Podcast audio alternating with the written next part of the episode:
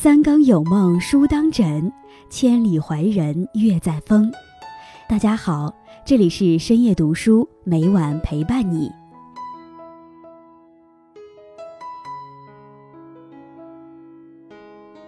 俗话说：“尺有所短，寸有所长。”每个人都会拥有自己的特长，各自的使命，或多或少都会拥有自己一定的优势。越有本事的人，越懂得在素质和修为上提升自己；而越没本事的人，只会在错误的事情上纠缠不清。今天叶安将和大家分享的题目是：一个人最基本的修养是不迁怒。在开始今天的节目之前，希望大家能点击订阅和小铃铛，你的点赞和评论是叶安最大的动力。感谢大家的喜欢，深夜读书因你们而精彩。常言道。人生不如意事十之八九，生活中我们难免会遇到各种状况，与人相处不可避免会被人麻烦，和人共事不可避免会产生摩擦，生气和郁闷是在所难免的，但在愤怒之下还能保持礼貌和理性，不乱发火，不迁怒，是利人利己的安全保障，也是悦人悦己的基本修养。史铁生曾说：“我想真诚告诫所有孩子。”千万不要跟最亲爱的人发脾气，我已经懂了，可是我已经来不及了。是呀，我们组建家庭是为了爱，不是为了生气，也不是为了给自己的情绪找一个垃圾桶。和家人相处的时候，要学会控制自己的情绪，不要等到失去了才后悔莫及。小说《围城》中，方建宏与孙柔嘉的婚姻一直都不被两家人看好，被拼命的阻挠。为此，他们两个人受尽了委屈，吃足了苦头，压抑的怒火一直得不到发泄。长此以往，原本相爱的两个人也渐渐开始心生怨念，到最后互相把对方当作出气筒。婚后的方建宏和孙柔嘉一天一小吵，三天一大吵，生活过得一地鸡毛，无休止的相互发泄和争吵，让他们的婚姻渐渐走向了尽头。家本是心灵的港湾，不应该变成情绪的垃圾桶，把不愉快的情绪迁怒于家人，将气撒在家人身上，是对家人最大的伤害。曾看过这样一句话：对待外人彬彬有礼，可能只是一种处事的圆滑与世故；而将好情绪留给身边最亲近的人，才是深入骨髓的教养。真正有修养的人，懂得把最好的情绪留给最爱的人。有位心理学家曾说：“我们从愤怒中带来的每一个打击，最终必然落到自己身上。迁怒者常把怒气发泄到别人身上，让他人来承担自己的过错，使无辜者代替自己遭受折磨。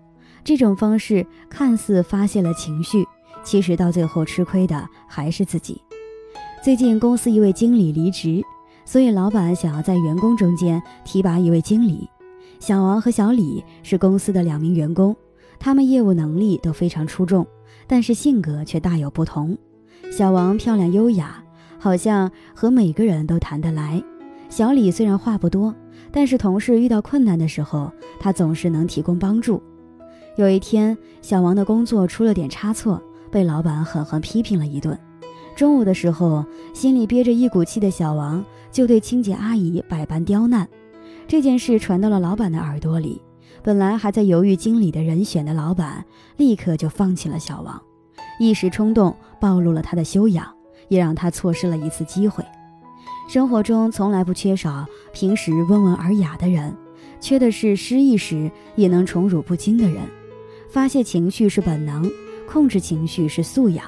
一味的发泄，迁怒无辜，只会伤人害己。不迁怒者，求诸己。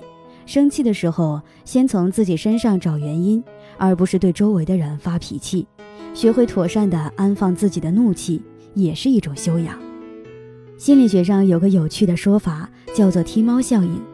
一位父亲在公司受到老板批评，回到家把沙发上跳来跳去的孩子臭骂一顿。孩子心里窝火，狠狠踹了身边打滚的猫，猫逃到街上，正好一辆卡车开过来，司机赶紧避让。却把路边的孩子撞伤了，这说明迁怒这种情绪是会传染的。当我们迁怒别人时，别人无缘无故的受了气，可能也会找另一个人发泄，最终陷入恶性循环。只有控制好情绪，才能控制好局面；只有控制好情绪，才能把握自己的人生。一首歌谣里有这样几句话：“日出东海落西山，愁也一天，喜也一天。遇事不钻牛角尖，人也舒坦，心也舒坦。余生宝贵，还请珍惜，放过他人，也成全自己。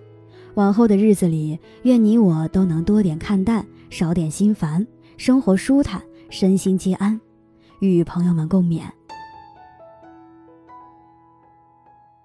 大家好，我是依安。深夜读书最新开启了新的互动环节，每周三会有一个留言周结，每个人的留言都很有见解，都很棒。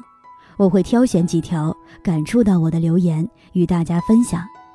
感谢大家对深夜读书的喜爱和支持，深夜读书因你们而精彩。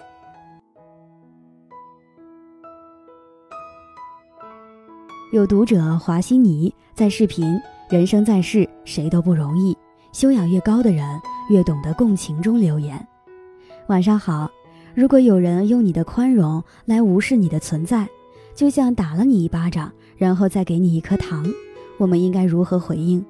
今天这样，过两天又那样，如此反复，难道我们真的要宽容这样的人吗？”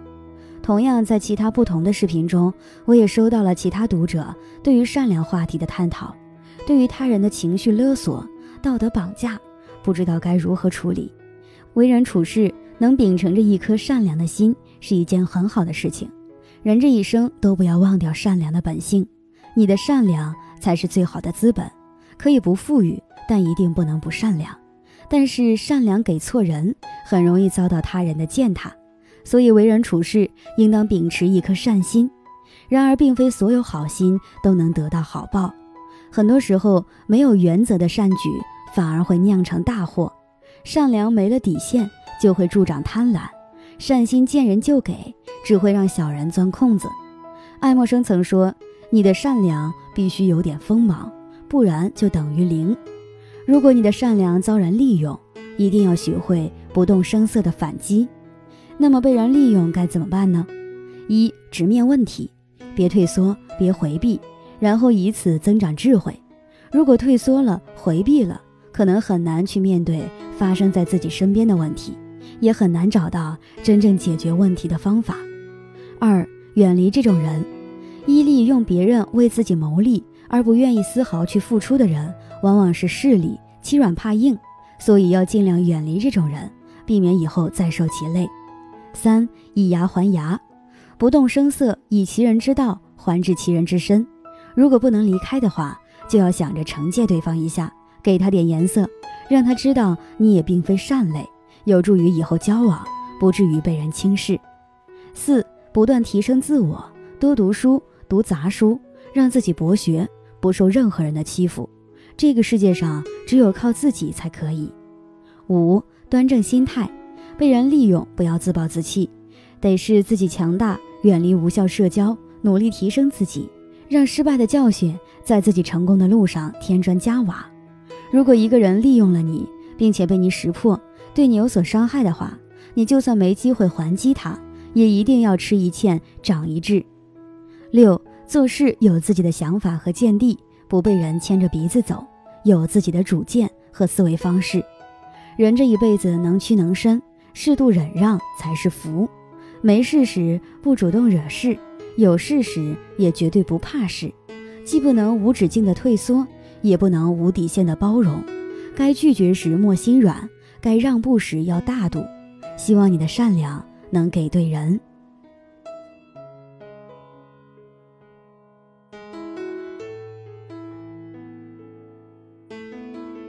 今天分享到这里。